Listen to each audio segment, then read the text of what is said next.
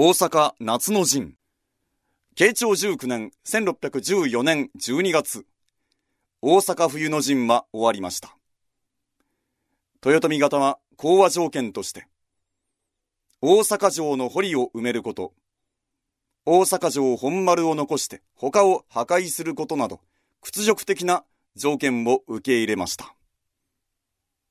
講和成立の翌々日の12月21日から、徳川方から奉行が派遣され、諸大名の労働力を借り出して、大阪城の堀の埋め立てが始められました。しかし、この堀の埋め立てについて、豊臣方と徳川方の解釈は全く違っていました。はっわなぜ内堀まで埋める外堀だけという約束だったはずだそう言われても、我々は命令された通りやってるだけですので、豊臣方の抗議は無視され、どんどん埋め立ては進められ、とうとう内堀まで埋められてしまいました。大阪城は裸城となりました。豊臣方は三の丸の外堀だけを埋めると考えていたのに対し、徳川方は本丸だけ残して、あとは全部壊すと解釈したのでした。家康得意のペテンでした。石田三成などが古狸と評した。家康の本領が発揮されたことでした。己家康の古狸ぶりを、本丸以外ことごとく壊すとは、なんたる狡猾。大阪型の浪人たちは、家康の仕打ちに怒りを募らせ、再び一触即発の空気になってきました。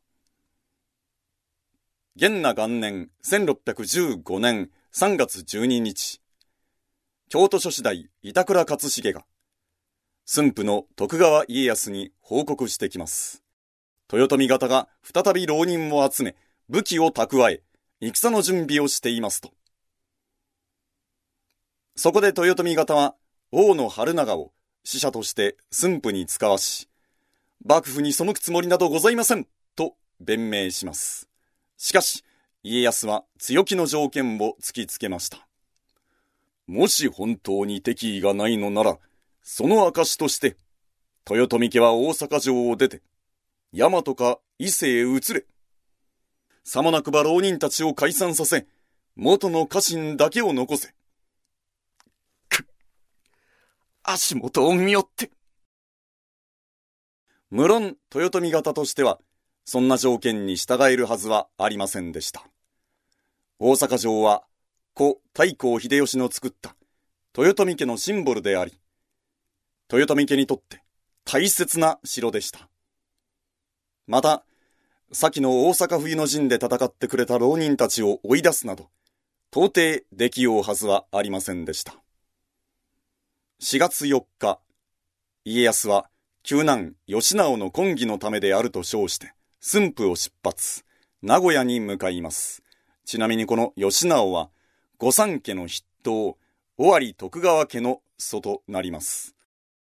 翌5日、豊臣方の使者が徳川家康に、提示された条件には従えないと言ってきます。それに対して家康は、ならば是非もない、と答えました。4月10日、名古屋城到着。12日、吉直の婚儀に参加。4月18日上洛、二条城に入ります。ここで、家康は豊臣方に最後通告を出します。豊臣家は大阪城を出て、大和か伊勢へ移れ。さもなくば浪人たちを解散させ、元の家臣だけにしろ。以前の条件をもう一度提示しました。もちろん、豊臣方は受け入れるはずはありませんでした。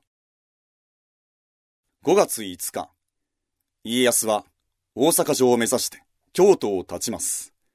大阪夏の陣の始まりです。出発に際し、家康は自軍に3日分の腰兵糧でよいと命じたと言います。戦闘はそれ以前の4月29日から5月7日にかけて行われました。京都大阪間の各地で前哨戦が行われますが、大方豊臣方は敗れ、徳川方は大阪城に迫ります。裸城にされた大阪城には、もはや防ぐ術はありませんでした。徳川方が次々と城内に乱入し、豊臣方はあそこここに打ち破られていきます。しかし、豊臣方にも華々しい場面がありました。5月7日、最終日の戦闘において、真田幸村が、ドカガドカガドカガドカガドカガ家康覚悟!ザシャー!天王寺口の家康本陣まで迫り、住んでのところで家康の首を打つまでに迫る一幕が伝えられています。鬼神のごとき真田幸村の攻撃に、刺し物三河節も、三も散らして逃げまとい、一時家康の周りがガラガラになり、この時ばかりは家康も死を覚悟したと伝えられます。真田日本一の強者。古今比類なき手柄、筆舌に尽くしがたし、大阪方は雪村の働きを絶賛しました。しかし、真田雪村の働きも、戦争の対局を変えるには至らず、雪村は討ち取られ、5月7日、城内に徳川方への内通者がいて、台所で火をつけ、大阪城は燃え上がり、落城しました。天守から上がる炎が、夜空を明るく照らし、その様子が京都からも見えたと伝えられます。翌8日、千姫は家臣の導きで脱出します。秀頼と淀殿は、天守閣の下の蔵に隠れていました。8日の朝、自害しました。秀頼は去年23、淀殿は49くらいと思われます。こうして豊臣氏は滅亡しました。5月23日、秀頼の着難でわずか8歳の国松が六条河原で処刑されます。国松お月の12歳の少年までも切られました。秀頼の娘は捕らえられますが、家康の孫娘である千姫の養女となっていたために許され、北鎌倉の東慶寺に預けられました。後に東慶寺20代重視、天州にとなります。長宗我部森近の捜索は10年以上にわたって続けられました。慶安4年、1651年、由井小説が、江戸幕府に反乱する慶安事件が起こりますか。この時、由井小説の片腕であった丸橋中也は、森近の息子、長宗我部森住だとも言われています。家康の豊臣方への追求は熾烈を極めました。京都から伏見まで18列の棚を作り、1列に1000ものお中度の首がさらされました。その中には、豊臣方とは何の関係もなく殺された民衆の偽首も多数ありましたが。天下に支配者は徳川ただ一家。もし一大名が徳川に逆らえば、こうなるのだぞ。家康はそれを徹底してアピールしたのでした。